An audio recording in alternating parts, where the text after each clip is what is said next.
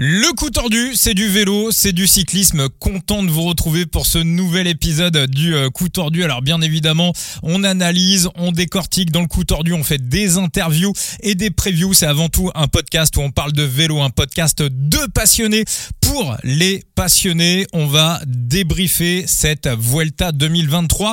Mais au-delà du débrief de la Vuelta 2023, on va essayer un petit peu d'analyser quelles vont être les conséquences du triplé de la Jumbo Visma sur cette Vuelta et aussi le triplé de la Jumbo Visma sur les trois grands tours. Et pour ça, j'ai envie de dire la Dream Team du coup tordu, mais la Dream Team en mode renforcé pour euh, ce nouvel épisode. Tout d'abord, j'ai euh, Thibaut, alias Latib, dans le coup tordu. Comment tu vas, mon Thibaut? Bah, ma foi, ça va très bien. Euh, Juste avant un match du PSG. Alors, on va enchaîner. Hein.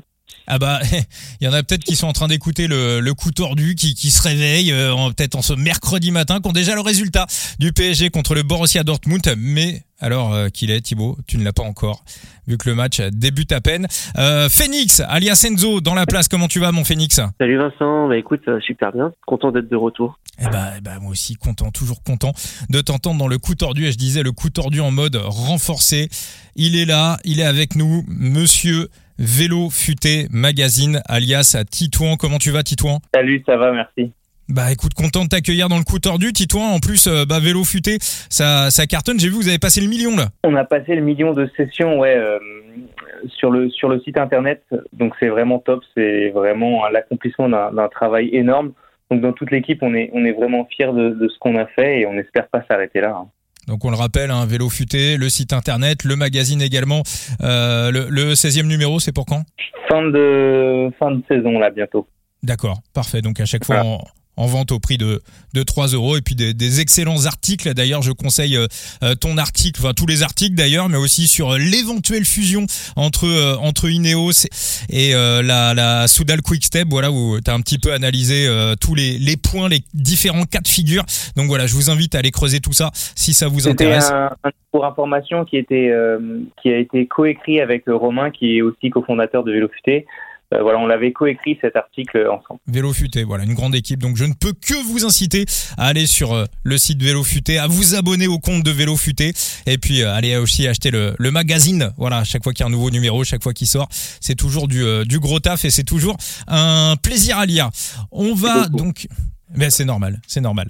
Vous- aviez un petit projet de podcast aussi euh, il y a quelques mois? On a commencé, mais c'est vrai que beaucoup de monde était déjà sur ce terrain-là et on s'est dit que c'était peut-être pas du coup le, le truc à faire. Et puis ça a aussi demandé beaucoup de temps. Et bon, déjà qu'on fait pas mal de choses, c'est difficile en fait d'avoir euh, du temps pour tout faire. On n'est que cinq dans l'équipe, donc voilà, on peut pas se aller dans tous les sens. Donc c'est côté compliqué. Euh, donc on va débriefer euh, cette euh, Vuelta 2023 puis un petit peu aussi la saison de la Jumbo et euh, bah aussi euh, analyser surtout les conséquences de la victoire de la Jumbo Visma. Euh, la Tib, mon Thibaut, je vais te tourner, je vais me tourner vers toi. Alors on a vu des, grosses dominations dans l'histoire du sport, dans l'histoire du cyclisme, la, la Renault de Cyril Guimard au début des années 80 avec un prime en 1984, Sky Ineos plus récemment 2018-2019, on peut dire que c'était le, prime avec le, le Giro de Fromy, G- Geraint Thomas qu'enchaîne avec le Tour de France et puis euh, la, victoire de Bernal l'année suivante. Mais alors là, on a une ultra domination de la Jumbo Visma. Thibaut, est-ce que pour toi, on assiste au prime historique de la Jumbo Visma ou euh, est-ce qu'on est euh, que pas au bout de nos surprises?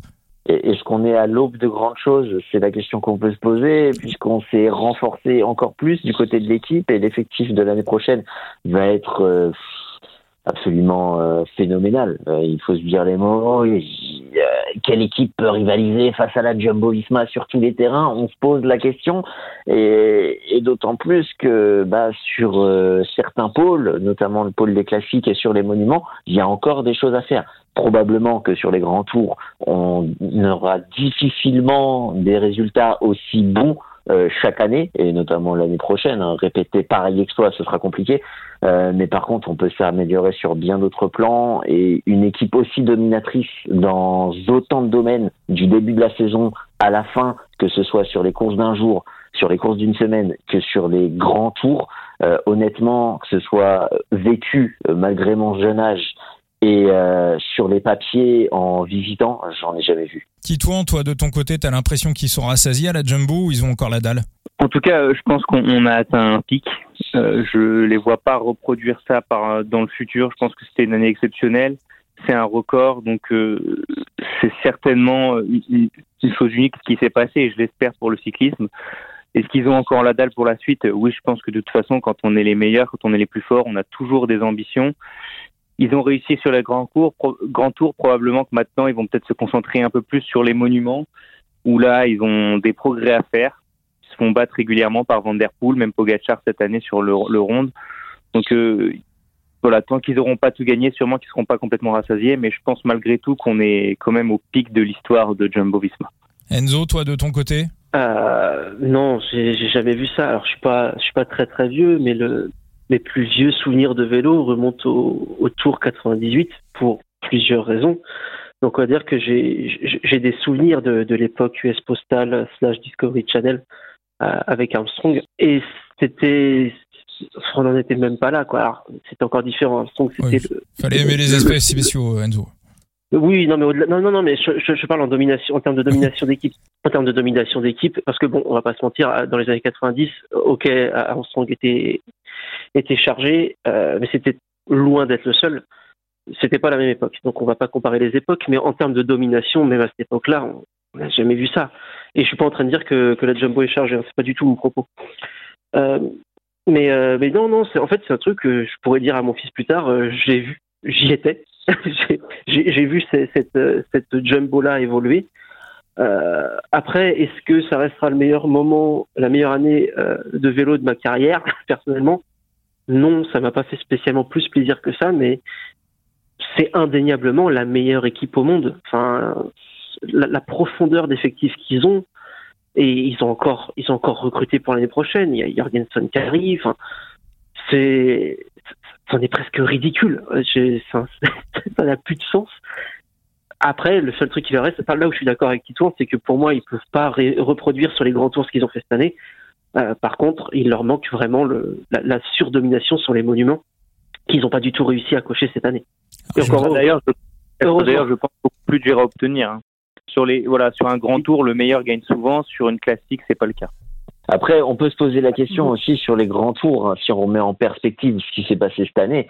Euh, le Giro, Roglic le remporte à la dernière minute, alors que bah on a eu euh, malheureusement un Van Evenepoel qui a été évincé euh, sur Covid, un Tao qui a été évincé sur chute. Donc on peut remettre en perspective, par exemple, le triomphe sur le Giro, sur le Tour de France. On sait que la rivalité c'était Tadej Pogacar, le grand rival c'était Tadej Pogacar, et Tadej Pogacar a eu une prépa tronquée du fait de sa blessure à Liège-Bastogne-Liège au poignet.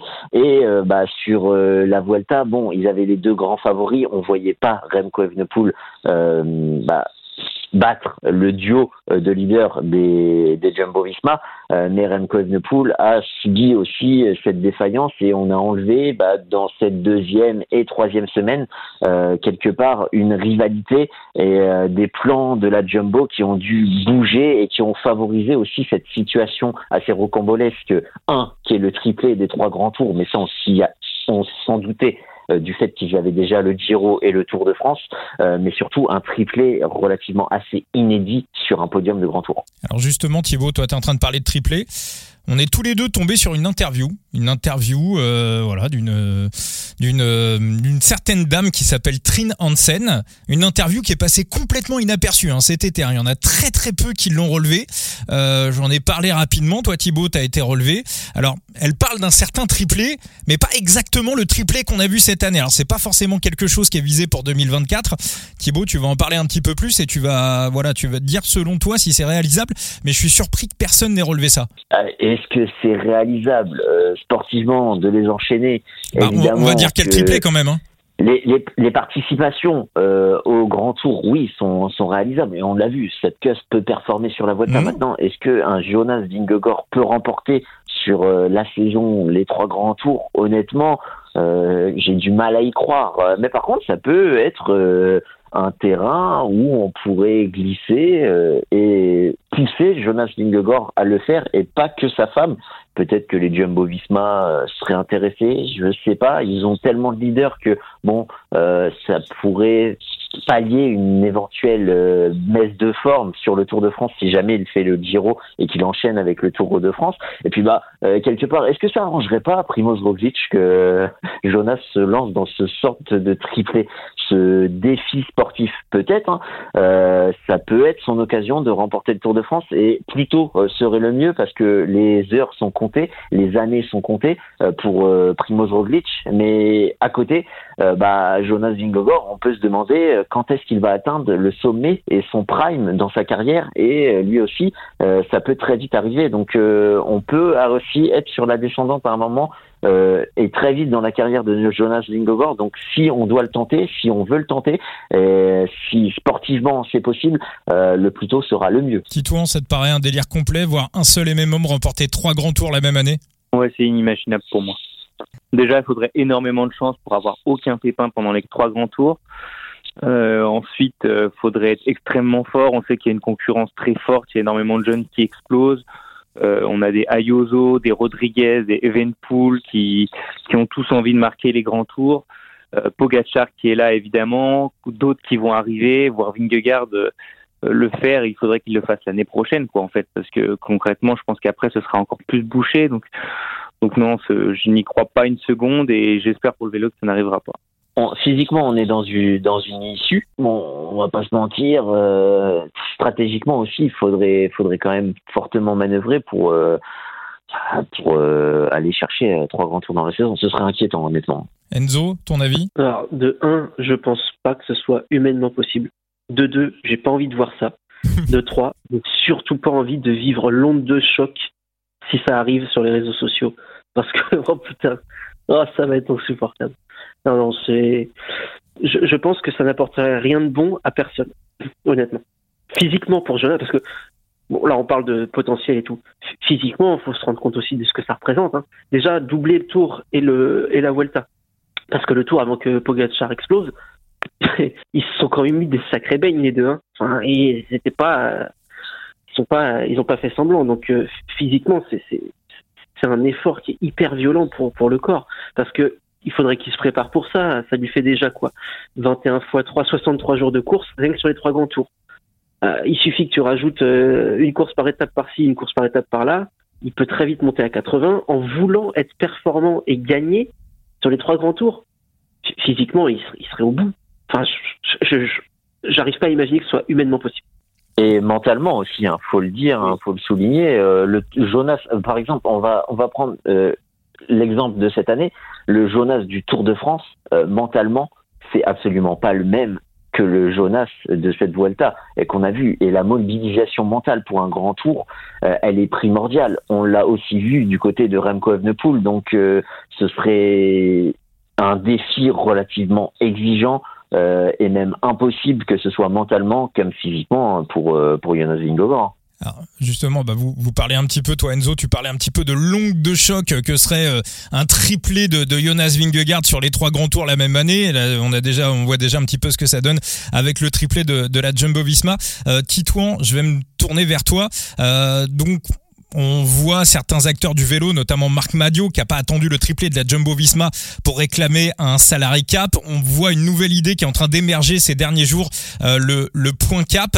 Euh, pour toi, Titouan, est-ce qu'on peut, euh, est-ce qu'on doit continuer de cette manière, à savoir des, équipes encore plus riches, euh, à l'image de ce qu'on voit dans le, dans le football, ou est-ce que euh, l'UCI doit légiférer un petit peu comme on a vu dans la Formule 1 il y a quelques années Oui, alors la Formule 1, c'est comment dire, c'est un peu en trompe-l'œil. Il hein. faut pas non oui, Oui, oui, totalement c'est parfaitement le cas, mais oui, l'UCI doit, doit, faire quelque chose parce que concrètement, ça devient de plus en plus impressionnant. On voit qu'Jorgensen, qui était peut-être le numéro 2 chez Movistar, va arriver chez Jumbo pour être quoi, le quatrième larron, cinquième larron peut-être. Donc c'est c'est difficile d'imaginer un, un, avenir, euh, comment dire, équitable si on continue sur cette voie. Il y a des équipes forcément qui vont devenir de plus en plus riches et je pense que ça créera des problèmes. Alors, l'évidence pour moi, c'est un salarié cap, en effet, limiter à un maximum les,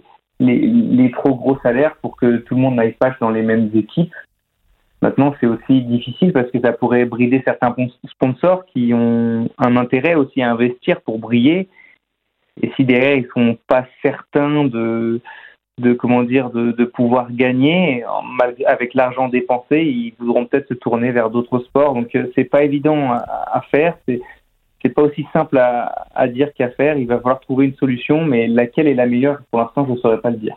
L'idée de caper les points, euh, les points UCI des coureurs au, départ d'une course ou en amont d'une saison, ça paraît euh, compliqué à mettre en place? Alors, j'ai pas trop entendu cette, histoire de, de, cap de points, donc si tu peux la développer, je te, je te donnerai mon avis, mais alors, il y a, bon, c'est une idée que j'ai vu émerger euh, à droite à gauche. En, gros, globalement, on limiterait le nombre de points euh, UCI d'une euh, d'une équipe. Alors moi, sur ce que j'ai vu et sur ce que j'ai compris, on limiterait, par exemple, bah, le, le, sur le nombre de points marqués en 2022, bah, une, une équipe pourrait pas avoir euh, dans son dans son dans son équipe en tout, un, ah, on pourrait pas cumuler un certain nombre de points. Par coureur, c'est ça? En gros, la moyenne par coureur, ok. Euh, oui, c'est une idée aussi. Après, c'est dommage parce que ça limite aussi les bons coups, on va dire, qu'on peut avoir potentiellement. Donc, la limite des points aussi, je suis pas forcément favorable parce que, par exemple, Arnaud Delis, en 2021, il avait zéro point.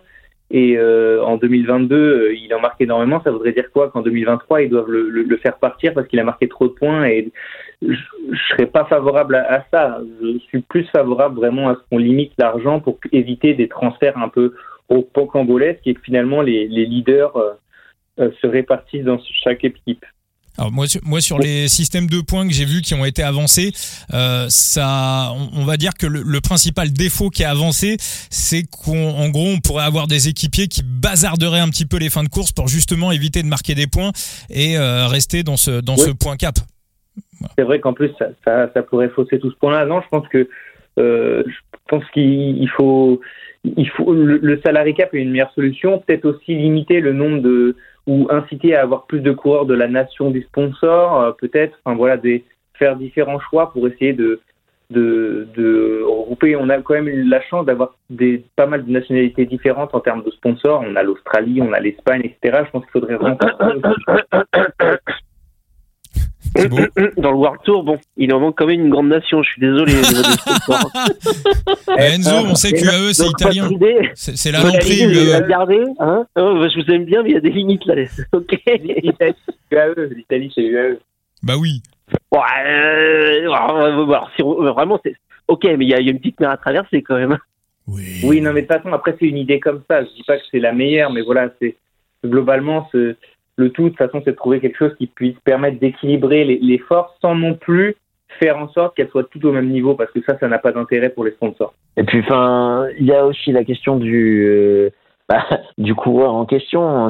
Si tu limites à un salarié cap, tu limites des marges de manœuvre. Est-ce que tu vas dire à un Matteo Jorgensen euh, à qui on propose un très bon salaire et peut-être un meilleur salaire euh, que chez Movistar, bah non, euh, euh on a dépassé le quota, donc on va pas t'embaucher. Euh, on l'aurait pu le faire avant. Maintenant, va falloir que tu t'assoies sur ces quelques petits millions. on le rappelle, c'est une, une, carrière sportive, c'est assez court. Le métier de coureur cycliste peut avoir une certaine précarité. Tu prépares aussi l'après, hein, en faisant ce genre de transfert, en mettant peut-être tes ambitions peut-être un peu plus euh, personnel de côté pour aller vers un collectif et vers un salaire. Euh, il y a, en fait, on est sur euh, une solution où il faudrait chercher la moins pire de toutes parce que c'est pareil, hein, le, le coût des points, ok, et tu citais l'exemple, c'est un peu comme ce qu'on voit en amateur avec bah, les mecs qui étaient en deux, qui gagnaient en début de saison et puis au bout d'un moment qui bazardaient les courses et limite qui te les vendaient parce que bah Fry, non, j'ai pas envie de monter en première. Mmh. Bah, on est un peu sur le même système et euh, il pourrait aussi y avoir cet effet pervers. Bah écoute, euh, euh, moi j'ai fait mon quota de points. Si tu veux, je te, je te vends, je te vends cette course. pourrait y avoir ouais des, des, des mauvais aspects à ça. Et sur les courses et les déroulés de courses, est-ce qu'on a envie qu'il y ait des effets négatifs? Je suis pas certain. pour, les, pour le, le salarié cap et autres, on pourrait le mettre en place, tu vois, par exemple, pour la première, prochaine montée-descente en, en 2026, si je dis pas de bêtises. Mm, mm comme ça, ça permettrait aux équipes de se préparer, d'avoir une certaine perspective pour ne plus signer de contrat, éviter aussi peut-être les, les, contrats énormes sur 5 ans qui, qui bloquent un peu le vélo. Et voilà. ça permettrait de partir sur de bonnes bases et comment dire d'avoir un certain horizon. Après, euh, enfin, il y a quand même une sécurité à avoir un contrat de 5 ans. Bon, malheureusement, après, ça aussi, ça influe sur certains coureurs qui vont signer un gros contrat et peut-être un peu plus se relâcher. Avant, bah, tu avais peut-être un peu plus la volonté de te donner pour re-signer un contrat, perdurer dans le monde du vélo. Euh, il y a un juste milieu à trouver aussi du côté de l'intérêt du coureur. Ça protège aussi l'intérêt des équipes parce que les équipes, par exemple, pensent qu'une équipe comme Israël, euh, Startup Nation, euh, Première Tech a bien regretté d'avoir proposé 5 millions à Christopher Froome, je pense. Ah, mais ça, c'est une connerie, on le savait tous. Après, il euh, faut, faut, aussi que tu assumes tes conneries de, de ce côté-là. Tu prends pas que des bonnes décisions en faisant ça. Et cette décision, elle était mauvaise, mais on le, on le savait tous, à part eux. Euh, ils ont signé un coureur marketing. À un moment, il faut aussi euh, assumer cet aspect-là. Enzo, toi, t'en penses quoi de, de tout ça? Salarié cap, point cap, on continue pareil? Ça doit bouger, pas bouger? L'économie euh, sur laquelle repose le cyclisme, c'est quand même assez précaire, hein, que ce soit pour, les, pour tous les acteurs, euh, équipes euh, et surtout les coureurs. Mais moi, une question que je me pose, c'est que là, du coup, ça, toute la question est sur les coureurs actuels, entre guillemets mais on voit qu'il y a de plus en plus d'équipes qui créent leur propre équipe de développement pour, euh, accompagner les jeunes, les former et tout. Euh, moi, j'aimerais bien voir d'ici quelques années si on n'arrive pas à créer une sorte de euh, sentiment de loyauté envers ces jeunes, où même si tu es, dans la dévo d'une World Tour, bah, tu n'irais pas forcément passer pro chez une autre World Tour. Est-ce que, en misant sur l'avenir comme ça, on pourrait pas déjà, est-ce que ça va pas permettre d'équilibrer un petit peu les rapports de force sur la prochaine génération.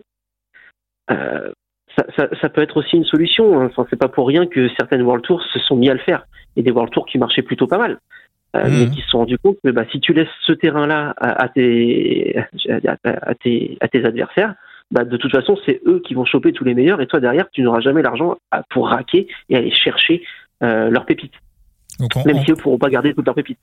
Donc c'est déjà un truc qui pourrait être intéressant à étudier sur les trois, quatre prochaines années.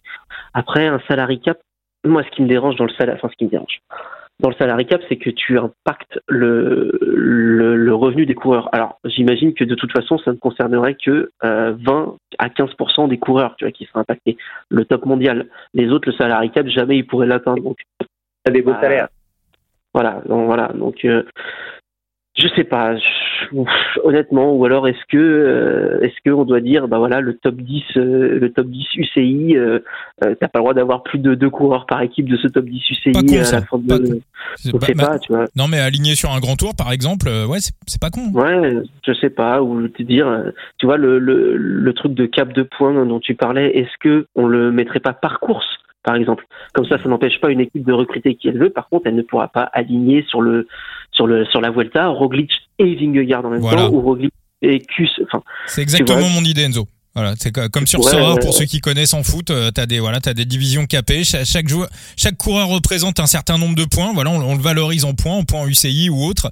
Et euh, bah, un manager, il doit composer son équipe euh, avec un, maximum de points. Alors certains vont me dire oui, mais euh, il y a des coureurs qui vont bazarder des courses. Oui, mais quand tu bazardes des courses, ton niveau il diminue aussi. Hein.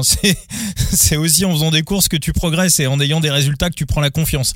Et euh, donc voilà, donc les coureurs feraient moins de courses, donc il y aurait un petit peu plus de turnover dans les équipes. On pourrait pas automatiquement tout le temps aligner les meilleurs et on pourrait, je pense, un petit peu rééquilibrer les choses. C'est exactement l'idée, Enzo. Et est-ce que surtout ce genre de truc ne donnerait pas en plus leur chance aux jeunes de se montrer un peu plus au lieu d'être simplement Grégario ou au Grégario de d'avoir d'avoir plus d'occasions? Enfin, je sais pas. après, honnêtement, je, je, je prétends pas avoir la solution. Je pense que personne ne l'a, mais ça pourrait être ça pourrait être une idée une idée à creuser effectivement. Mais est-ce que genre ce salarié cap, par exemple, si tu l'institutionnalises, est-ce que tu peux pas aussi le, contourner d'une façon ou d'une autre en proposant bah, le maximum que tu peux à un certain coureur et euh, je sais pas après à côté t'arranger avec des sponsors et lui proposer un contrat de sponsoring en plus en complément euh, de, de, son salaire histoire de compenser cette baisse et au final bah se passer entre les mailles du filet de, de ce salary cap en faisant des petites magouilles euh, du type financier. Oui aussi c'est possible hein. donc au final est-ce que c'est une bonne solution? Je suis pas certain parce qu'on trouvera toujours quelqu'un qui va aller dans des zones peut-être un peu grises et euh, aller slalomer entre, entre les limites. non, mais c'est clair qu'il y aura toujours. Enfin, t'inquiète pas que ceux qui veulent tricher, peu importe le niveau de triche ou le, le secteur de triche, arriveront toujours à le faire. Et encore de la triche, ce serait flirter avec une nouvelle zone grise, on va dire. Un petit peu comme on voit dans le foot avec le fameux fair play financier qui bon, on le voit, c'est bon, c'est un peu une gigantesque blague. Euh, pour terminer, existait quand même. On va dire que dans le vélo, il y en a c'est vrai, que ça a le mérite de voilà de, mettre un petit plafond de verre, euh, ne serait-ce que voilà, ne serait-ce que mental. Et euh, il y, a, y, a, voilà, il y a peut-être ouais, des, petites choses. Vaut mieux peut-être le faire que que ne pas le faire. Euh, pour terminer cet épisode du, euh, du coup tordu, je voulais qu'on fasse un volet stratégie, euh, stratégie de course.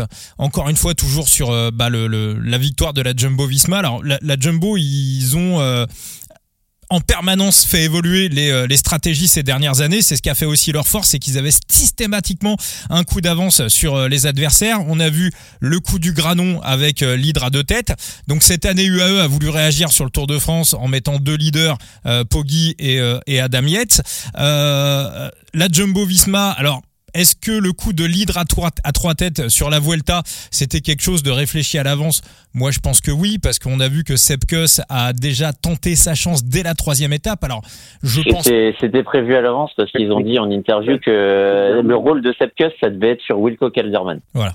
Donc, on, devait, euh, on devait justement essayer d'utiliser euh, Sepkus pour faire travailler les, autres équipes. Après, je sais pas si on avait précisément imaginé que Kus pouvait gagner la Vuelta, mais en tout cas, on arrivait vraiment avec trois leaders, enfin deux gros leaders un lieutenant et cinq équipiers super forts pour euh, pour euh, tenir le game.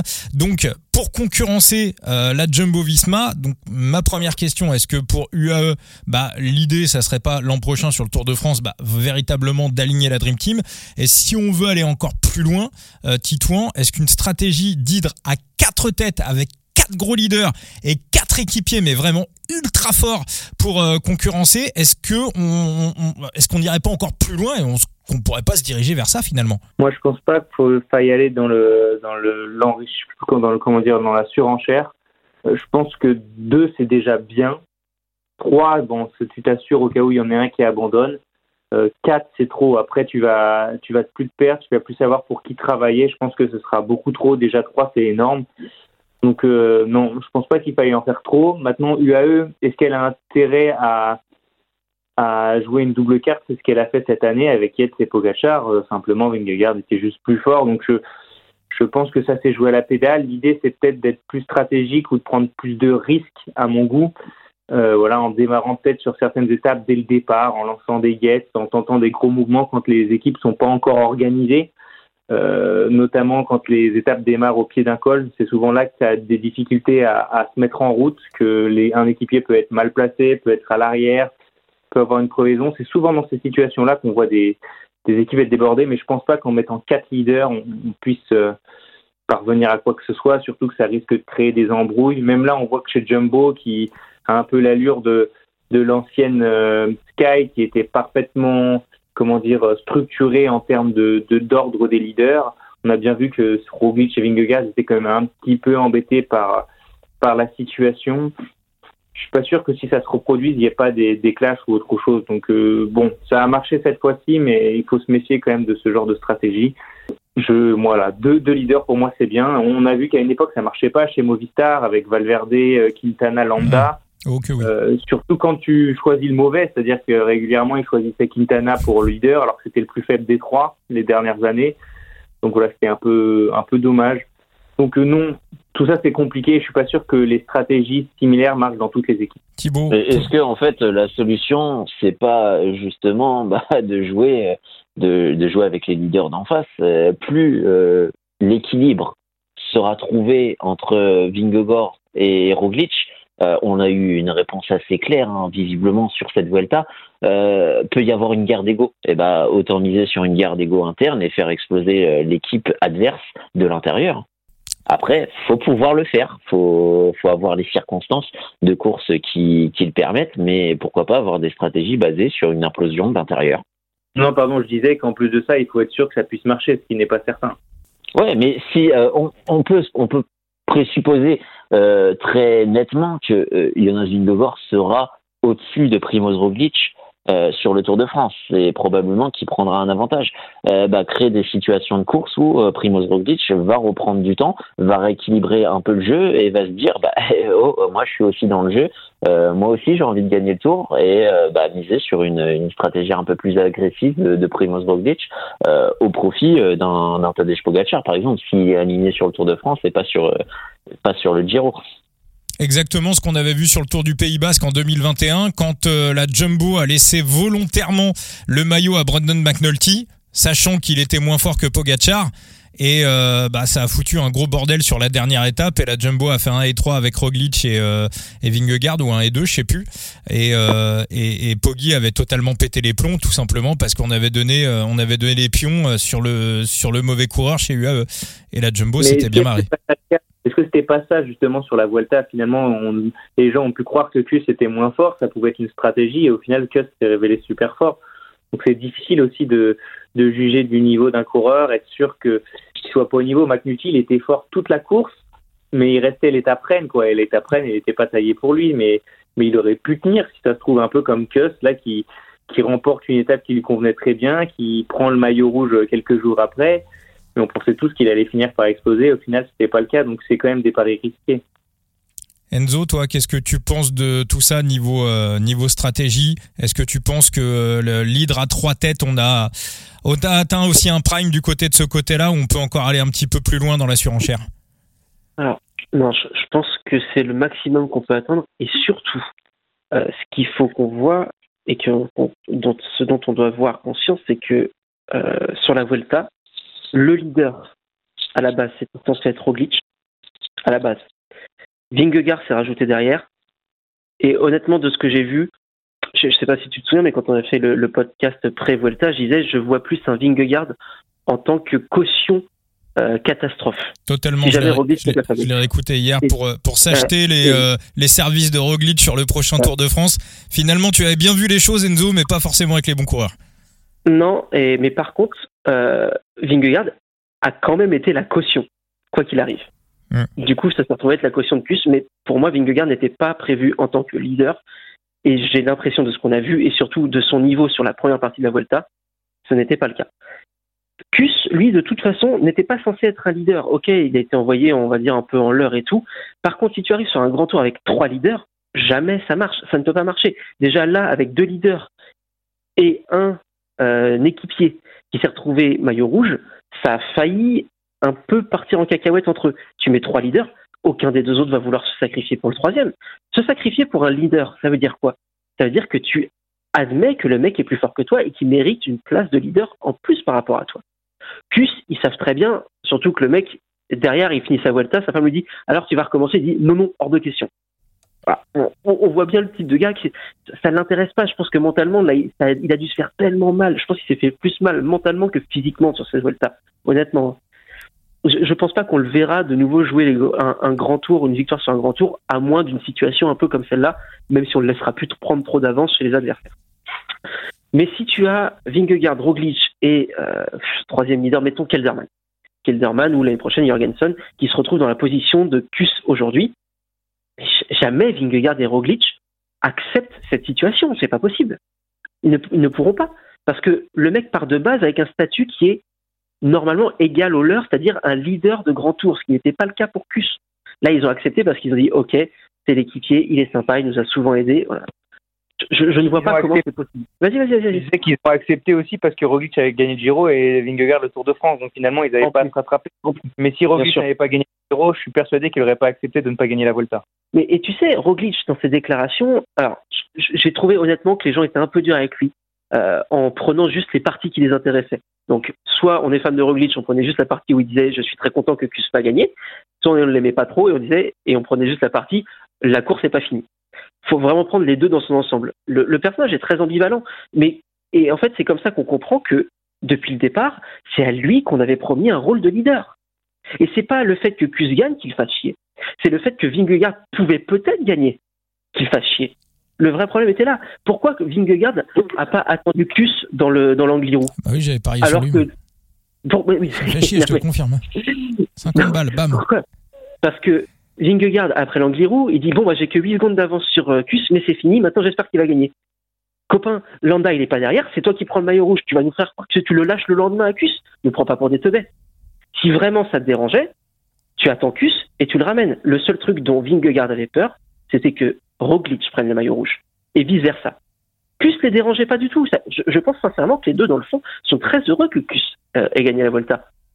Parce qu'ils se disent, ok, c'est Cus qui a gagné, c'est pas mon adversaire, c'est pas mon vrai ennemi de l'intérieur qui peut me prendre ma place sur les, sur les grands tours. Le vrai problème, il est là. Et ça a arrangé aussi l'équipe hein, au final, hein, parce qu'on t'éteint un feu potentiel qui risque de brûler l'année prochaine. Ah ouais. Ah, ils se sont sortis de catastrophe. Heureusement que Cus il a été fort et heureusement que Landa était là dans l'Angliru, parce que sinon je sais pas comment ça s'amène. Est-ce que, est-ce que, euh, est-ce que vous êtes sûr que Primoz Roglic euh, sera euh, à la Jumbo Visma l'an prochain? Toi, Titouan, si t'avais, euh, si t'avais un pari à faire sur Roglic l'an prochain à la Jumbo, tu dirais oui, tu dirais non? Je suis pas certain qu'il sera la jumbo, mais si je devais choisir, je dirais que oui, parce que malgré tout, dans le cyclisme, racheter les contrats, ça se fait pas trop. Euh, donc voilà, c'est difficile à imaginer et à envisager, surtout pour aller où. On a vu que Lidl s'était franchement renforcé, euh, Quickstep à Evenpool. Euh, Ineos. Je, Ineos est dans une situation particulière tant qu'ils n'auront pas réglé leur situation particulière, notamment avec potentiellement un, un regroupement peut-être avec Movistar. Euh, je pense que ce ne sera pas l'idée. Donc, euh, je pense qu'ils doivent d'abord en savoir plus clair euh, sur leur stratégie avant de penser à Roglic. Donc, je suis pas sûr. Je pense que s'il y a des gros recrutements à faire pour Ineos ou Movistar, ce sera l'année prochaine. Putain, Ineos et stratégie. Oh là là. allez, allez, belle celle-ci. En plus, avec une fusion avec Vomistar, ça c'est magnifique. non, arrête, ça va mieux Thibaut, la Movistar quand même. Hein. C'est plus la Movistar de 2016 peut rien avoir quoi. ils, ont tout transféré chez, chez Ineos. Ouais, euh, Est-ce qu'il est qu'il doit rester, est-ce qu'il doit pas rester Honnêtement, bah maintenant, euh, j'ai envie de répondre à Titouan. Euh, le cyclisme, il a changé. Hein. Il est en train de changer. Il a, il a la ref, évidemment, mais non, mais le, le, cyclisme est un sport qui est en train de bouger, qui est en train d'évoluer, que ce soit sur tous les plans, et tant professionnel qu'amateur, on voit les équipes, ça bouge au niveau du développement, au niveau des DN, euh, au niveau des salaires, au niveau de la durée des contrats. Donc, euh, est-ce que arracher un contrat, ce, sera possible euh, Et ça sera de plus en plus possible aussi. Hein. donc, j'écarte pas cette, cette hypothèse. D'un point de vue sportif, j'ai envie de te dire, pour ses ambitions personnelles, peut-être qu'il y a plus d'intérêt à partir. Euh, d'un point de vue sportif euh, pur, euh, en écartant ses ambitions personnelles, que ce soit sportif pur, personnel et de l'équipe, au-delà des grands tours, peut-être vaut mieux qu'il reste. Enzo, il y a Tonton, il sera à la Jumbo l'an prochain? L'an prochain, oui, parce que de toute façon, il a encore un an de contrat. mais surtout, en fait, c'est lui qui l'a dit lui-même. partir ailleurs pour faire quoi? Genre dans aucune autre équipe, il serait capable d'avoir le niveau qui est, et le, le, le, soutien qu'il a chez la Jumbo. Genre, il l'a dit lui-même et il dit je pense que la Jumbo est l'équipe qui me convient le mieux pour les ambitions que j'ai encore. Quelles sont ses ambitions? Est-ce qu'il n'a pas déjà fait une croix sur le Tour de France dans sa tête? C'est possible. Peut-être. Peut aller chercher une quatrième. Oui, quatrième Volta. Alors après, à part lui et les Espagnols, tout le monde s'en fout de savoir qui a le record de Volta. Hein. Mais, mais si c'est si c'est important pour lui, on est qui, on est qui pour juger ça? Mais euh, non, non, mais oui, c'était un petit peu avant la fin de la Vuelta ou à la toute fin de la Vuelta qu'il avait dit euh, que de toute façon, pourquoi partir alors que le, la Jumbo, c'est là qu'il c'est là qu'il estime avoir le plus de chances de remplir ses objectifs. Ça reste le coureur maison, hein. c'est la Jumbo, elle était ce qu'elle était il y a 5 ans. Mais bien sûr. Oui, c'est ça. C'est la figure emblématique. Il dit c'est notre roi, pourquoi laisser partir notre roi? Alors, le roi a été traité à certains moments un peu bizarrement, soit. Mais si lui est encore, soit il est sadomaso, soit il n'a pas été traité si mal que ça. Il y, a, il y, a, des peuples qui ont aimé leur roi et qui l'ont décapité. Hein. Ah ouais, mais ça fait. Un moment. Euh, bon, je ne souhaite pas. un moment, pour tourner la page et la page, euh, des fois, elle est tournée, elle est tournée de manière brutale. Ouais, il l'aimait pas tant que ça. Les rois dont, tu parles. Mais, mais Roglic, globalement, en effet, vous avez raison, il représente le changement d'air de la Jumbo-Visma, le passage d'une équipe moyenne qui ne réussissait pas sur les courses à étapes à une équipe qui a fini par gagner. Euh, c'est lui qui a introduit euh, ses succès avec des nombreuses victoires sur les courses d'une semaine. Donc c'est clair que Roglic représente ce, comment dire cette nouvelle Jumbo-Visma. Maintenant, je ne sais pas s'il représente l'avenir non plus de cette équipe. tout ça c'est très compliqué. c'est très compliqué à faire. Tout ce que j'espère, c'est que j'aime beaucoup Roglic. Je trouve que c'est un coureur très sympathique et j'espère qu'il pourra faire ce qu'il veut dans le sens où il aura la liberté qu'il mérite d'avoir. Bah, est-ce qu'il va pas devenir un petit peu le Alejandro Valverde de la Jumbo Visma, à savoir un coureur qui va encore courir très longtemps. On va rappeler qu'il a démarré le cyclisme sur le tard. Il était sauteur à ski avant, donc il a peut-être encore mentalement euh, quelques années euh, sous le pied, peut-être 3, peut-être 4, peut-être 5. Euh, hein, sur sa manière de courir, oui, je pense qu'en plus, c'est un coureur qui se gère bien. Donc, à mon avis, il a encore de beaucoup d'années devant lui. Et lui, il sera sûrement toujours très fiable, probablement, comme l'était Valverde. Et c'est sûr que ce genre de coureur est indispensable à une équipe. On voit très bien que Movistar, actuellement, sans Valverde, c'est pas la même chose quand même. Hein. Eh ben merci. Merci. Merci Titouan, merci euh, Enzo, merci euh, Latib pour euh, cet épisode du du coup tordu. Donc Titouan, on rappelle qu'il y a tes articles sur sur Vélo Futé, le site internet. N'hésitez pas à aller faire des, des tours de temps en temps. On attend le le, le 16e numéro et puis on peut s'abonner bien évidemment à, à Vélo Futé sur les réseaux sociaux pour avoir toute l'actualité. Latib et Phoenix pareil, on vous retrouve aussi sur les réseaux sociaux. Toujours. Ah bah oui. Toujours. Pour l'instant, ouais. Donc c'est gratuit, on est là. Ah oui, c'est vrai, ouais, ouais, parce que ouais, euh, Elon Musk a dit que sa Twitter allait peut-être devenir. Euh, c'est pas, c'est pas lui qui l'a dit. Ça reste des rumeurs sur des on mais euh, bon, faut jamais écarter les, hypothèses avec ce, personnage. Bon, c'est pas grave, on s'organisera pour continuer à, discuter tous ensemble. Il y a aucun souci. Merci. Tous Vincent, tous Vincent, bah oui, on est ensemble. bon, merci à tous pour ce bel épisode du coup tordu. C'est le 80, 81e épisode et vous allez avoir un 82e épisode sur vos plateformes de podcast dans pas très très longtemps avec euh, l'analyse de l'ITT des championnats d'Europe. Encore merci à tous. Merci pour l'invitation. Avec plaisir. Merci beaucoup.